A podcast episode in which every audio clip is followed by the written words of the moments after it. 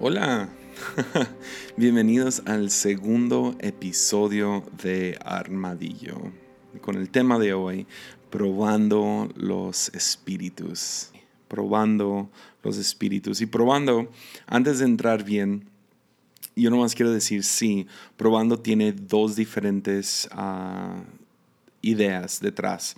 Ah, es la razón que me quedé con la palabra probando en vez de pon a prueba los espíritus. Y ah, hablo inglés, entonces uh, lo, tradu lo, lo traduje de dos diferentes maneras en mi cabeza, probando tipo test como poner a prueba y probando tipo taste como probar como con el paladar. Y los dos funcionan. Entonces, en el episodio pasado hablamos acerca de la boca y hoy vamos a seguir con el tema de la boca. Entonces, sí, con eso dicho, ¿qué tal entramos a nuestra, nuestro segundo episodio probando los espíritus? Entonces, en Hechos 16 tenemos una historia muy interesante del apóstol Pablo. No voy a entrar tanto al contexto, nomás se los voy a leer y luego les voy a decir lo que yo más le saco a estos tres versículos, pero básicamente van en uno de sus viajes misioneros, Pablo, Silas y algunos más del equipo y eso es lo que sucede. Nos cuenta Hechos 16, empezando en el versículo 16. Dice, una vez, cuando íbamos al lugar de oración o a la sinagoga, ah, nos salió al encuentro una joven esclava que tenía un espíritu de adivinación. Con sus poderes ganaba mucho dinero para sus amos. Nos seguía a Pablo y a nosotros gritando, estos hombres son siervos del Dios Altísimo no está mal. Ah, y luego dice, y les anunciaba a todos, ah, les anuncian a ustedes, perdón, el camino de salvación. Así continuó durante muchos días. Por fin Pablo se molestó tanto que se volvió y reprendió al espíritu, no a la niña, al espíritu. En el nombre de Jesucristo te ordeno que salgas de ella. Y en aquel momento el espíritu la dejó. Ah, esta historia se me hace de locos. Número uno, se apunten en los zapatos de los discípulos que van con ellos. Yo me imagino a los discípulos caminando junto con, con Pablo y medio emocionados que, que hay una niña. Uh, o sea, recuerda que estamos escuchando esta historia ya en el futuro. Entonces, no sé si ellos sabían que tiene un espíritu, pero está diciendo toda la verdad. Y ella va caminando y diciendo, estos son hombres del siervo, son siervos del del Dios Altísimo y anuncian a ustedes el camino de la salvación. O sea, es como un gran megáfono proclamando lo que yo llamaría verdad. O sea, teológicamente es correcto, pero nos enseña esta historia que puedes estar diciendo la verdad con el espíritu equivocado. O sea, la teología correcta, pero tiene una distracción satánica detrás de esto. Y eso es lo que molesta a Pablo. Y uh, esta revelación, uh, uh, sí, llegó hace unos meses y no me la puedo quitar de la cabeza. Puedes decir la verdad con el espíritu equivocado. Decir la verdad con el espíritu o en el espíritu equivocado. Los griegos usan el término espíritu bastante. De hecho, encontramos el término espíritu mucho en el Nuevo Testamento. Lo encontramos bastante en el Viejo, pero definitivamente está mucho más presente en el Nuevo Testamento. Y, la traducción en, de, a griego, la palabra griega para espíritu es neuma. Neuma. P-N-E-U-M-A. Neuma. Y um, los, o sea, eh, cuando lo usan diferentes es, o sea, lo, vemos mucho. Jesús usa esta, esta palabra neuma. Vemos que Pablo usa la palabra neuma, Juan usa la palabra neuma y ah, definitivamente está muy presente la palabra neuma. Entonces, ¿qué significa la palabra neuma? Pues neuma se refiere a la energía animadora o la fuente que sostiene y avanza. Ah, muy similar como si tú fueras un barco el espíritu, el neuma, es el agua y es el viento que empuja, el, es el agua que lo sostiene y es el viento que lo empuja. Ah, de hecho, neuma, sacamos la palabra neumático de la palabra neuma, es, es el aire que va adentro, que, que, que, lo mantiene inflado, ¿me entiendes? Es, es, es, el aliento que le da vida a todas las cosas. Entonces, los, los, judíos, tanto como los griegos, no pensaban en espíritus como entidades, como a lo mejor hoy en día nuestra cultura más, más moderna. Pensamos en un espíritu y pensamos en un fantasma o pensamos en, en algún tipo de entidad, un demonio, un ángel o algo así. Pero la palabra neuma se refiere más a lo que le da vida. Es, es ah, mi definición favorita ha sido, es la cosa detrás de la cosa. Siempre hay una cosa detrás de la cosa, ¿verdad? Hay, hay algo detrás de la conversación, hay algo detrás de de esta situación, hay algo en el cuarto y ah, la verdad es que tenemos la habilidad de discernirlo. En cuanto yo estoy hablando de esto, a lo mejor tú no tenías el lenguaje, pero sabes a lo que me refiero cuando hablo de la cosa detrás de la cosa o la, el, el, el ah, no sé, el, hay, hay, no sé, a, lo mejor en algunos usarían una palabra más como vibra o ah, me da un mal sabor y, podemos realmente discernir estas cosas. Discernir es la palabra más ah, cristiana, por así decirlo, ah, más, no sé, más, no sé, elocuente para decir distinguir, pero tenemos esta habilidad, es, la razón que hay ciertos lugares que voy con mi esposa uh, geográficos, o sea, un cuarto, una tienda, una colonia, una casa, y Mimi, me encanta Mimi, mi esposa, dice, es que ese lugar me da cosa, ¿verdad? Ah, y tú sabes a lo que me refiero. No, no tenemos que irnos muy, muy místicos, muy raros, nomás tú sabes a lo que me refiero cuando, cuando mi esposa dice, ah, es que ese lugar me da cosa, me da ñañaras, hay algo, ah, no, no, no, puedo poner mi dedo sobre él, pero hay algo espiritual, se podría decir, o es, es el neuma, o algunos lo llamarían vibra, o o como les digo, me dio mal sabor. La conversación no dijo nada malo, nomás me dio mal sabor, no sé.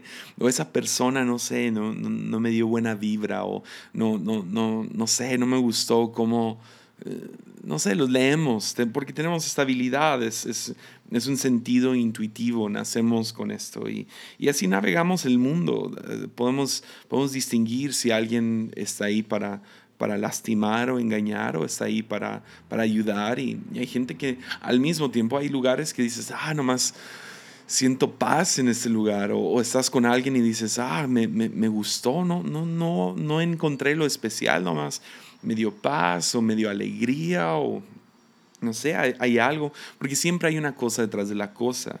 Y, y, la verdad, Jesús, Jesús habla de esto un poco en Juan 10:10, 10, habla de dos diferentes tipos de motivación detrás de la cosa o la cosa detrás de la cosa. Y él, y él lo pone en dos categorías. Él habla de un ladrón, que es nuestro enemigo espiritual, también conocido como Satanás o el diablo o, sí, o el ladrón o nuestro enemigo espiritual. Y ah, dice que no viene más que a robar, matar y destruir. Ah, pero Jesús dice, no, pero yo vengo, yo he venido para que tengan vida, para dar vida y que no nomás tengan vida, sino que la tengan en abundancia. Entonces, realmente en todas las conversaciones que tenemos, en todas las diferentes cosas que nos pasan en, diferentes cuartos, diferentes películas, libros, música, puedes sentir un, un espíritu, un neuma de, que, que viene para matar y robar matar la inocencia o robar la inocencia o destruir los ánimos o robar la paz o matar la visión o viene para darle vida y hacernos, no sé, respirar más profundo, nos da paz, nos da alegría y tú sabes bien esta sensación con canciones que no nomás te mueven en un punto emocional, sino hay, hay literal, hay canciones que te pueden dar paz, te hacen respirar más hondo, te dan alegría y hay, hay canciones que te roban la, la, paz, te, te, destruyen el momento. Ah, y entonces Jesús habla de esas dos diferentes cosas.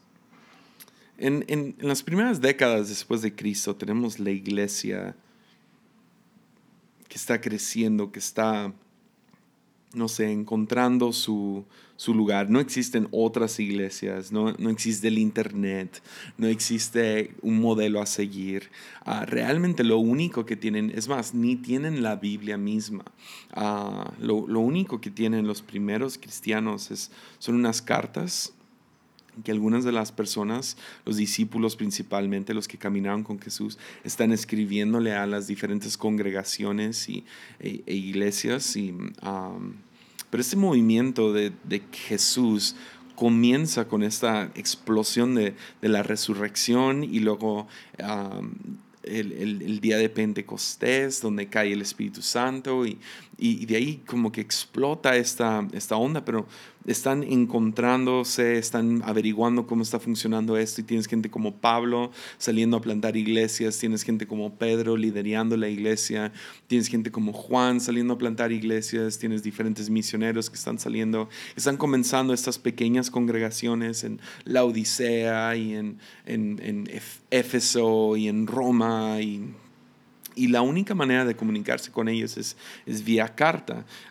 y, y, esa comunicación es lenta, uh, no, o sea, obvio no es inmediata, pero es lenta en cuestión de que hay pocas cartas que podemos encontrar. No hay una Biblia, pero al mismo tiempo uh, estos, estos cristianos se basan uh, en, en, sus himnos, en tener estas cartas, en historias que se están pasando de, de, de o sea, de boca en boca y, ah, y, diferentes costumbres que se empiezan a desarrollar o algunas, no sé, tradiciones de servicio a servicio, si lo quieres llamar así.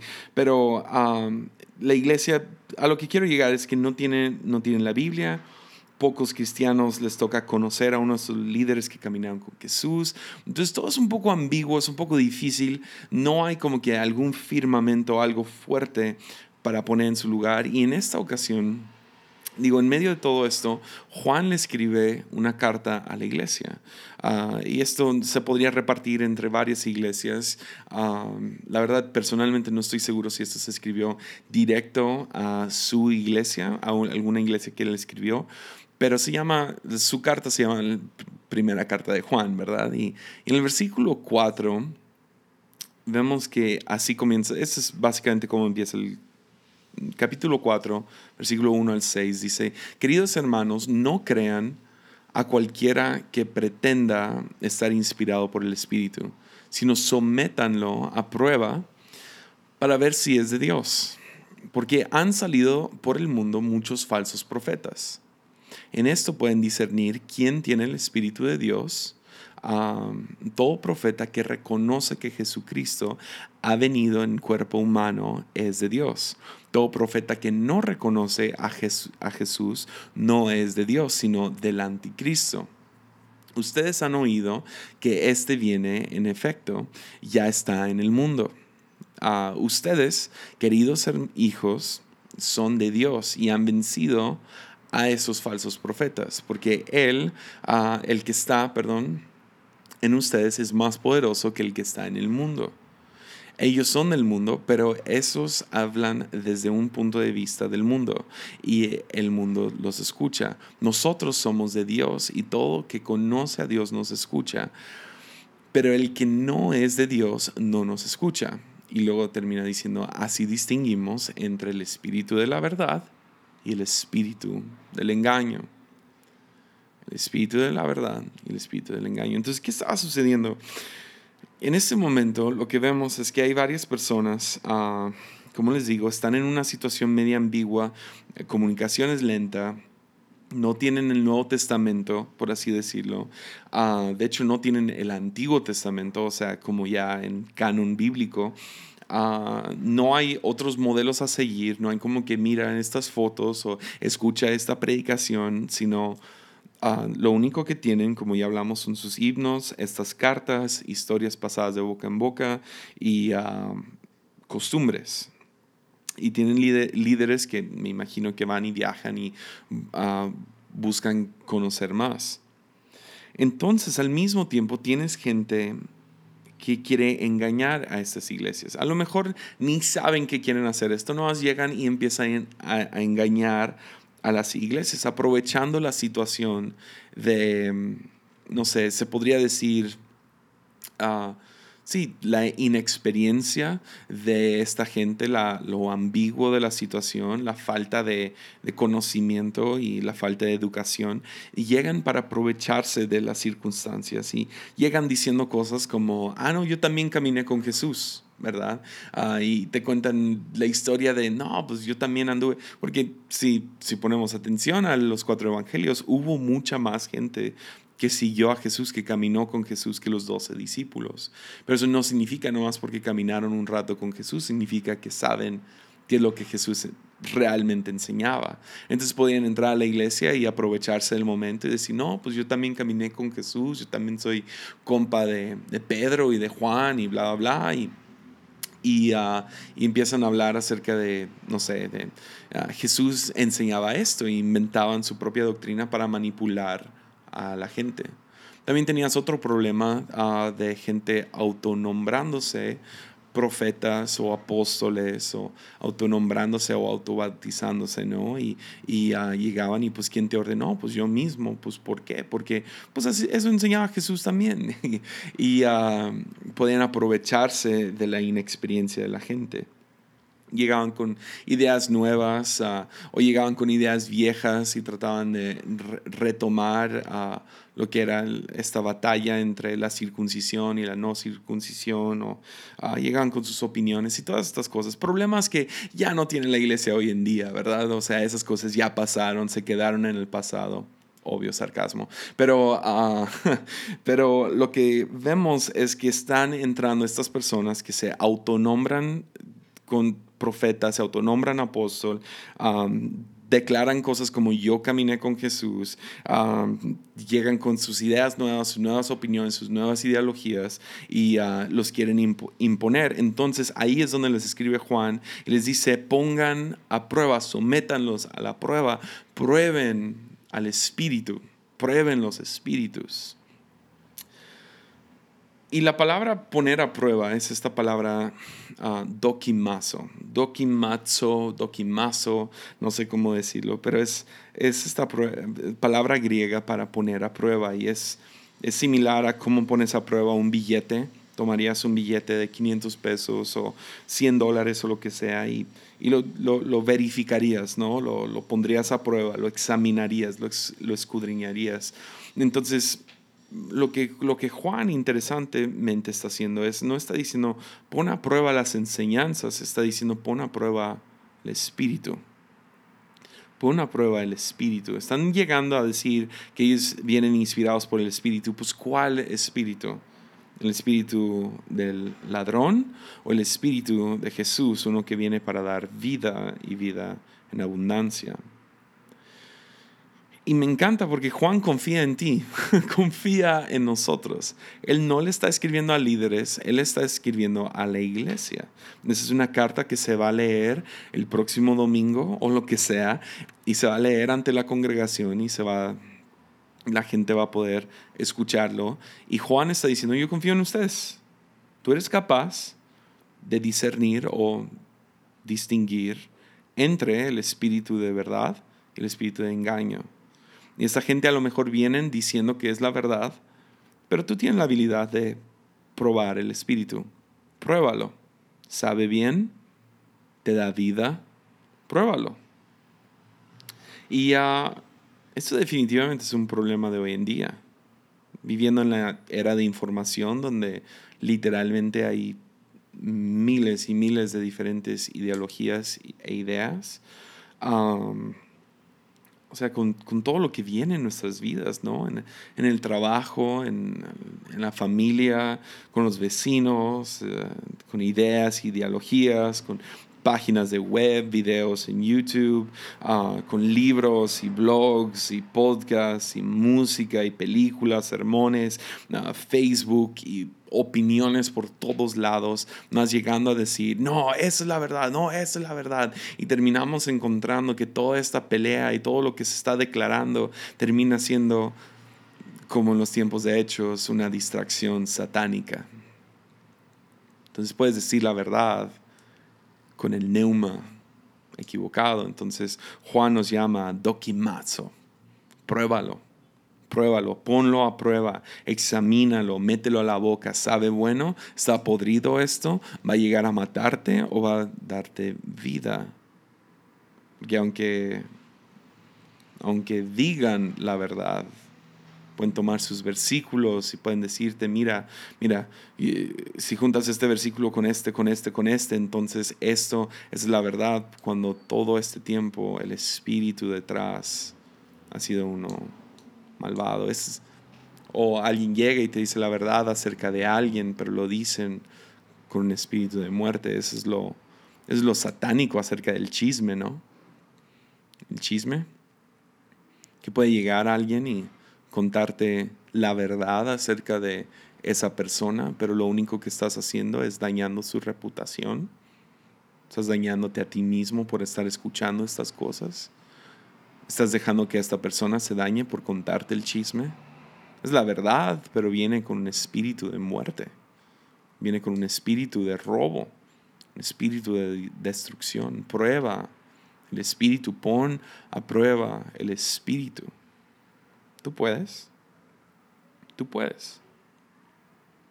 Toquimazo. Ponlo a prueba.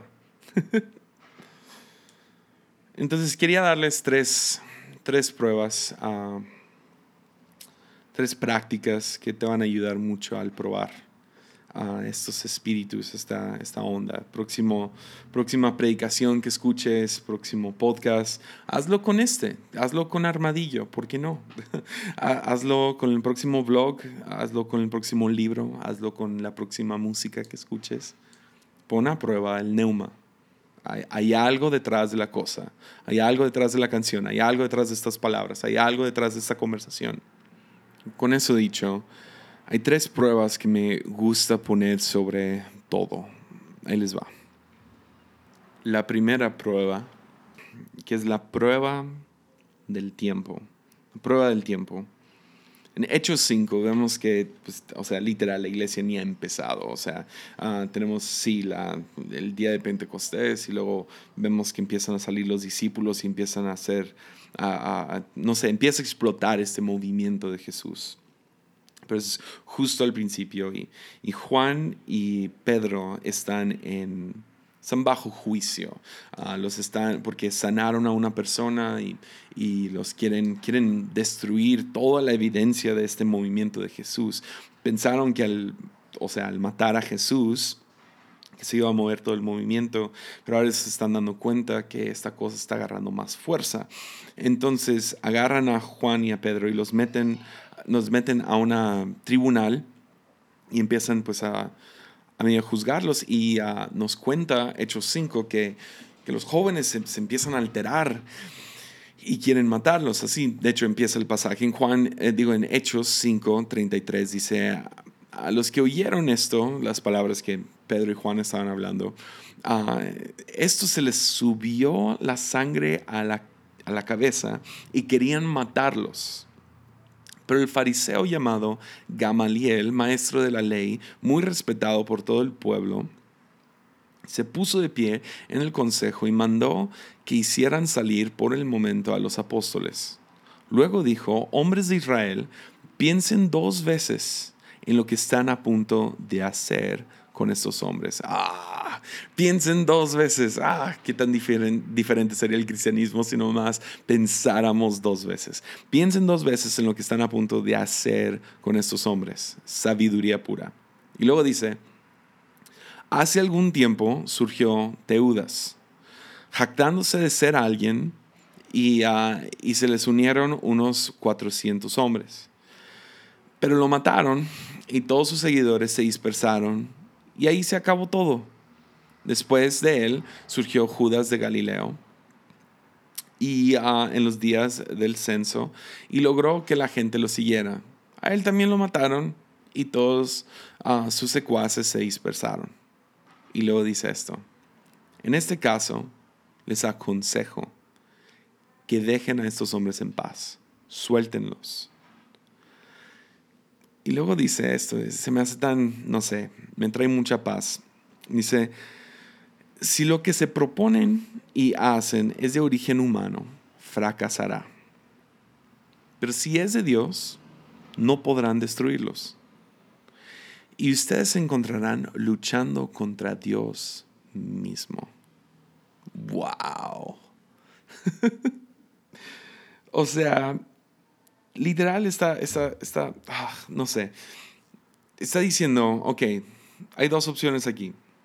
Pueden matarlos, que ya hicimos con su líder, Jesús, y no se han dispersado. Entonces dice, podemos matar ahora a esos líderes y ver si esta cosa, en, o sea, le agrega más, no sé, gasolina al fuego, o lo que empieza a aconsejar en su gran sabiduría del anciano de la aldea, empieza a decir, dejen a estos hombres en paz, suéltenlos, porque si esto es de origen humano, si esta es una idea humana, va a fracasar, igual como Teudas, igual como este Judas de el Galileo, va a fracasar. Pero si es de Dios, no van a poder matarlos, no los van a poder destruir, no van a poder destruir este movimiento, aunque maten a esos dos líderes. Porque ustedes se van a encontrar luchando contra Dios mismo. Ah, ¿Qué sucedería si antes de tirar piedras, antes de condenar, tomáramos un tiempo para observar? Antes de lanzarnos y vamos a hacer la gran marcha de sabe cuál o vamos a hacer un video y vamos a hacer lo otro y vamos a condenar. Dice, no, no, antes de tirar piedras, ¿por qué no lo ponemos en la prueba de tiempo? Y luego Gamaliel dice esto, porque podemos terminar desperdiciando un montón de energía. energía, o sea, en algo que se va a morir de todos modos, o vamos a desperdiciar un montón de energía luchando contra Dios mismo. Ah, es demasiado bueno. o sea, piénsalo, ¿qué, Ah. o sea, ¿qué haríamos? Qué, ¿Cómo se vería la iglesia ante el mundo? Si en vez de andar pateando a la gente que tenemos en el piso, antes de tirar un montón de piedras a cualquier idea nueva, que la iglesia tiene un terrible, o sea, somos muy malos para abrazar una idea nueva, una ideología o una moda nueva, un estilo nuevo adaptarnos a lo que está pasando. ¿Qué, ¿Cómo se vería? ¿Qué tan sabio te verías tú si antes de andar poniendo cosas en Facebook, tomaras un momento y nomás dijeras eso? No voy a desperdiciar mi energía en algo que si es de hombres va a fracasar de todos modos. Y si es de Dios, me voy a encontrar luchando contra Dios mismo. ¿No te da paz? Por un momento no te da paz, no vas a poder descansar en que si es, si es del hombre va a fracasar y si es de Dios va a estar bien. Ya. Frutos toman tiempo. La Biblia nos enseña que por sus frutos se conoce. Y frutos toman tiempo. Del momento de la semilla al momento del árbol, al momento en que ese árbol da fruto, toma tiempo. Y no vaya a ser que andamos mochando árboles matando gente, matando profetas antes de que den su fruto, del cual todos, o sea, Dios nos está dando estos árboles, estas personas, estas ideas para poder satisfacernos en tiempos de hambruna y nosotros ahí estamos mochándolo porque no es del sabor que nos gusta. Entonces prueba, prueba el espíritu. Pruébalo con el tiempo. Pruébalo. Pon ese espíritu a prueba del tiempo. entonces el uno, número uno, prueba del tiempo. Número dos, prueba de convicción. Una prueba de convicción. Lucas 4, Jesús está dando de sus primeras predicaciones es súper interesante porque cita a Isaías. Ah, cita a Isaías, ah, da algunas palabras y luego dice que que en, medio de, estar en la sinagoga, ah, de estar predicando, nos cuenta Lucas 4, empezando el versículo 28, dice que al oír esto, todos los que estaban en la sinagoga se enfurecieron, se levantaron, lo expulsaron del pueblo y lo llevaron hasta la cumbre de la colina sobre la cual estaba construido el pueblo para tirarlo por el precipicio.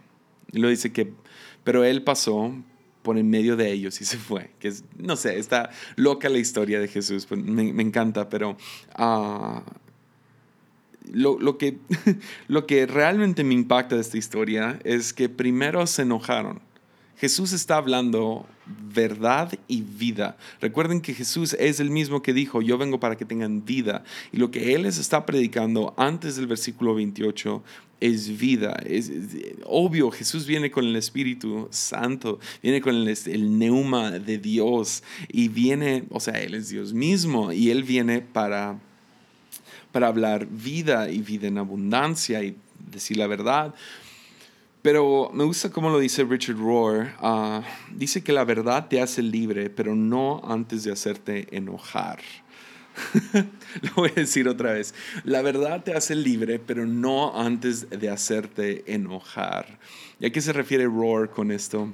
Es que la verdad, la verdad, la neta, la neta, llega a nosotros y va a, va a picarle algunas no sé, algunas áreas de nuestras vidas que no queremos escuchar.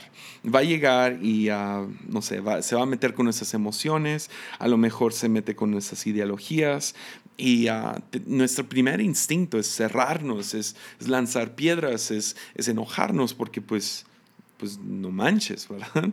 O sea, es, es, lo equivalente a que te saquen la alfombra por debajo de los pies a veces.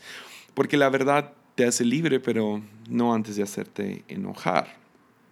Y uh, esto me lleva a la diferencia entre convicción y condenación. Convicción y condenación. Uh, condenación es, viene para matar, robar y destruir. Y es la verdad con el neuma equivocado. Es la verdad que llega nomás para tumbarte, nomás para pisarte, nomás para lastimarte, nomás para distraerte, nomás para arruinarte el día. Eh, la persona que llega y te agarra la lonja y te dice, ah, has subido un kilo o dos. Y ah, eso no es para ayudarme a mejorar, eso nomás es para tumbarme. Aunque venga con, las motiva con la motivación correcta de, ah, pues quiero, quiero, no sé, recordarle que, hey, que baje de peso. No me importa tu motivación nomás creo muerte, ¿me entienden? Entonces condenación llega para matar, robar y destruir, la que nos hace correr de Dios, es la que nos hace alejarnos de Dios. Pero Romanos es muy claro en enseñarnos que en Cristo Jesús ya no hay condenación. Pero eso no significa que la verdad va a ser fácil, que nos lleva a la convicción. Convicción llega y expone la convicción llega y muestra y a veces lo que expone duele. A veces lo que expone sientes vergüenza. Pero el espíritu detrás es para que tengas vida. Piensa en los dos, tanto convicción como condenación, como navajas, como espadas, como, no sé, una navaja. Me gusta, me gusta, me gusta la idea de, de una navaja. Convicción es una navaja, condenación es una navaja. Pero ¿quién está sosteniendo la navaja? Porque si un asesino tiene la, navaja, viene para matarte. Esto es condenación. Pero si un doctor tiene la navaja, viene para sanarte. ¿Sí me entienden? Entonces las dos cosas se ven iguales, pero la motivación o el, neuma, la, la cosa detrás de la cosa, viene para dar vida o viene para dar muerte. Entonces, eso se complementa con el tiempo porque solo vas a saber si esto trae convicción con el tiempo. Por ejemplo, hace unos años atrás yo todavía estaba, pues, o sea, sigo aprendiendo a predicar, pero en ese tiempo estaba realmente tratando de mejorar como predicador. Y me tocó ir a un evento, ah, de hecho me tocó estar en tres diferentes eventos con el mismo ah, predicador. Y no hablé con él, ah, le, había, le había escrito antes de, de, hacer esto, pero se me pasó. Entonces no voy a decir su nombre, pero él sabe que lo amo mucho. Es un, es un predicador muy bueno, muy, muy bueno. y, yo estaba muy intimidado. Me acuerdo que me paré a predicar y fue de esas que no me lo podía sacar de la cabeza, aunque estaba intentando. Y, ah, pero mientras prediqué, empecé a mirarlo Y él estaba tomando rigurosas notas. O sea, estaba dentro de su ah, creo que tenía su, libreta y estaba tomando notas, pero no paraba de tomar notas y más que lo veía escribiendo notas, mejor me sentía, me sentía como que, wow, número uno, qué humildad para un señor de, su edad estar escuchando a un muchacho como yo. Número dos, ah, no sé, me sentía, me sentía muy bien de estar predicando enfrente de él y que estuviera tomando notas. Es lo equivalente a alguien, no sé, gritándote como, ah, qué bueno, wow, y lo que sea. Entonces yo estaba súper emocionado.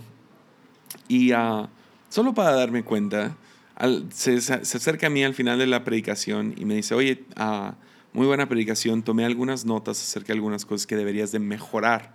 Y yo, ¿qué? y me dice, te voy a mandar un email al rato, espéralo. Y me manda un email esa noche, no sé, fue, fue una página entera, o sea, tenía tres, tres, cuatro puntos uh, mínimo de diferentes cosas que hice mal en mi predicación. Y lo leí y lo leí y lo leí y lo leí y yo cada vez me estaba poniendo más enojo. O sea, me estaba enojando de que, o sea, me fui de respetarlo y de verlo como, wow, lo admiro tanto qué privilegio que él me esté escuchando. Ahora estoy enojado con él. Estoy, estoy empezando a pensar y nomás estoy siendo vulnerable con ustedes. Yo ya fui, ya fui honesto con él. Pero ah, me encontré pensando, ¿quién se cree él? Él no es mi pastor. ¿Cómo puede tomar? ¿Cómo, ¿Quién tiene las agallas de andar corrigiendo? Y yo, o sea, me empecé a enojar. Como no tienes idea. Y empecé a escribir un email de vuelta para decirle, para decirle, ¿quién te crees? Tú no eres mi pastor, tú no eres mi líder, tú no eres, ni te conozco, es la primera vez que me escuchas predicar y en vez de darme alientos de vida, tú vienes para lastimarme, bla, bla, bla. Tenía todo un email escrito. y, y luego, antes de mandar el email, decidí leer una vez más y, uh, no sé, respiré dos, tres veces y, y luego vi el email y no sé, hubo como que un momento donde pude probar el espíritu. Y empecé a leer y, una de las cosas con la que más me quedé, ah, empecé a darme cuenta, primero más que nada, primer punto tiene la razón, segundo punto tiene la razón. Y creo que fue el tercer o cuarto punto, eran como cinco puntos ahora que me acuerdo. Pero fue justo en medio. Él menciona, dice, tú hablas de tu esposa y dijiste esto, esto y esto. Y la pusiste a ella bajo una luz equivocada. Le hiciste ver y ah, creo que, o sea, no me dijo, le, hiciste ver mal. Creo que, creo que la hice ver tonta o algo así. Y, y me cayó el 20 de, sí es cierto, yo, yo sacrifiqué a mi esposa en el altar de esta predicación para obtener algunas risas. Que alguien se riera, entonces yo puse mal a mi esposa. Y luego cuando vi eso, todo lo demás en el email, hubo una verdad, pero había una verdad que me trajo vida, una verdad que me hizo arrepentirme. Muchos predicadores se quieren agarrar condenando a gente desde el púlpito y no se dan cuenta que lo que trae arrepentimiento es convicción y convicción solo puede venir con un espíritu de quiero lo mejor para ti y estoy dispuesto a hacer lo que sea para ti. Aún mandarte un email donde yo me voy a ver mal por mandarte este email, pero quiero lo mejor para ti. Borré mi email, el mío, ah, que yo le estaba escribiendo y escribí uno nuevo dándole las gracias. Y desde la fecha, cada vez que hablo de mi esposa, hijo, papá, alguien cercano a mí, hago todo lo posible por no tirar a esta persona bajo el tren para yo verme bien o para sacar una risa o para sacar algo. Y todo viene de parte de este pastor, que se tomó el tiempo para decirme la verdad, pero con el espíritu correcto. Ah, yo quiero hacer eso. Quiero poder hablar la verdad y que traiga vida. Ah. Entonces pruébalo con el tiempo, pruébalo con convicción. trae convicción, me acerca a Dios. Aunque me expone, me trae sanidad. Y tres, que es la prueba principal, la prueba de amor. La prueba de amor. Entonces en el Antiguo Testamento hay 613 mandamientos.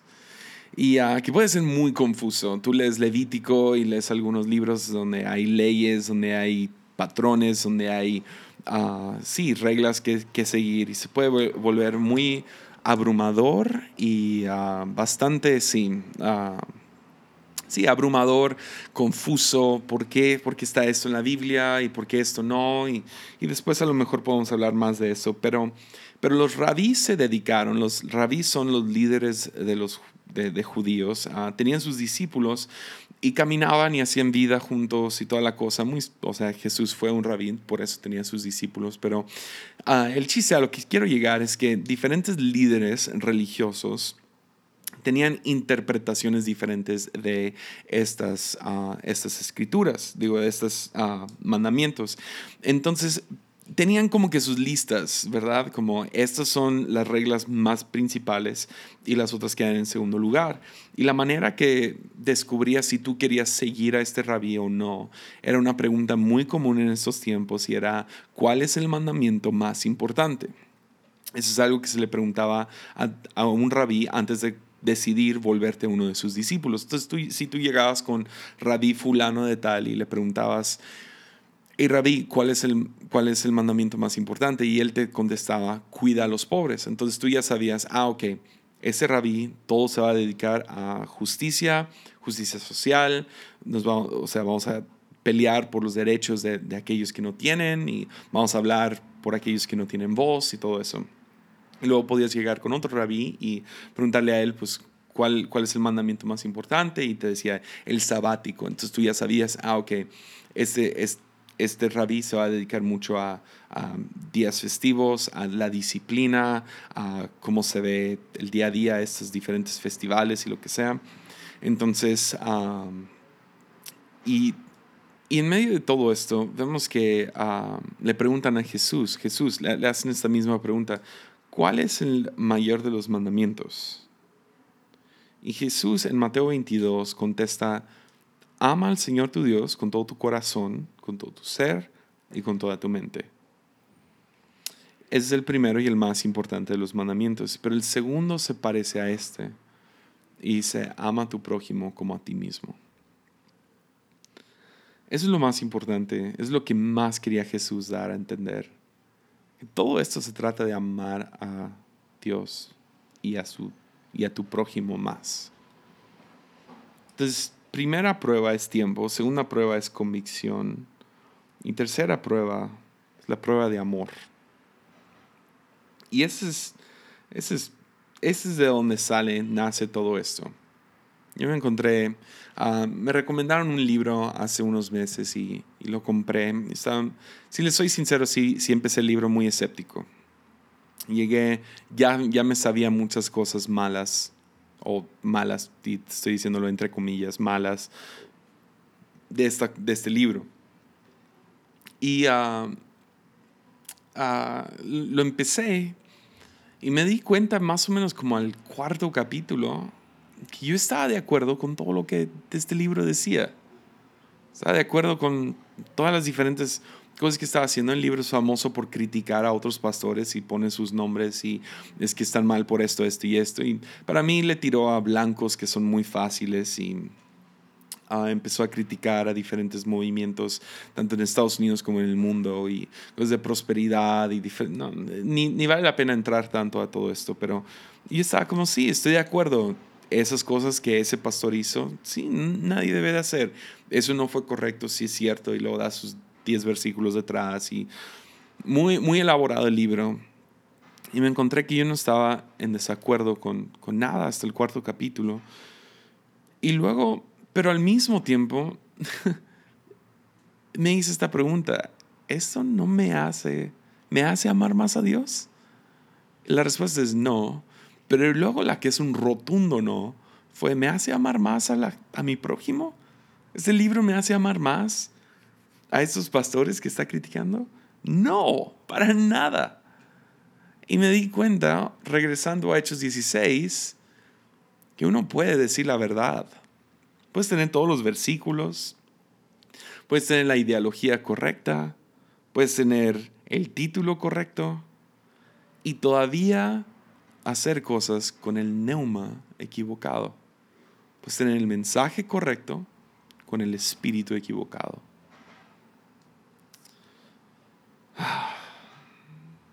Entonces Juan nos llama a probarlos. Pruébalos. Pruébalo. ¿Está echado a perder? ¿Da vida? ¿Da muerte? Tú puedes. y me encanta porque ese es el espíritu detrás de Primera de Juan. Tú puedes. Tú puedes. Pruébalo. Pruébalo. Prueba los espíritus. Tú tienes la habilidad de distinguir entre el espíritu de verdad y el espíritu de engaño. El espíritu de muerte, espíritu de vida, espíritu de robo y destrucción o espíritu de vida en abundancia. Tú puedes. Entonces, eso es lo que te quiero animar. Ve y prueba esto. Prueba, prueba el libro que estás leyendo en este momento. Prueba este podcast. ¿Te hace amar más a Dios? Y si no, aléjate. o sea, ¿para qué lo quieres? ¿Me entiendes? Si, la, la serie que estás viendo te hace amar más a Dios o no? ¿Te hace amar más a la gente o no? O sea, ¿ya le diste tiempo a esa cosa rara que viste que esa iglesia estaba haciendo?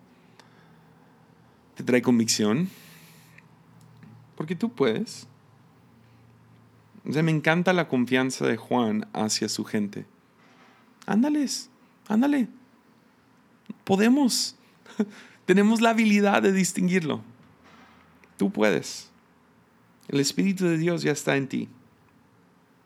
Pruébalo. Porque hay algo acerca de haber probado. Ah, Salmos, Salmos 34, 8. De mis versículos favoritos en la Biblia. Prueba y ve la bondad de Dios. Pruébalo, prueba la bondad. hay algo acerca de probar la bondad de Dios que ya no quieres nada que ver con la religiosidad. Ah, porque quieres esa vida y vida en abundancia. Ah, pues súper bien. Pues espero que les haya ayudado. Ah, espero que esas tres, tres prácticas te ayuden de algo. Veíaslo, ve y prueba. Y uh, Sí, qué gusto estar con ustedes. Muchas gracias por tomarse el tiempo de escuchar y ah, gracias por compartirlo y diferentes cosas que he visto en línea. Muchas gracias por todo. Y ah, me despido y ánimo.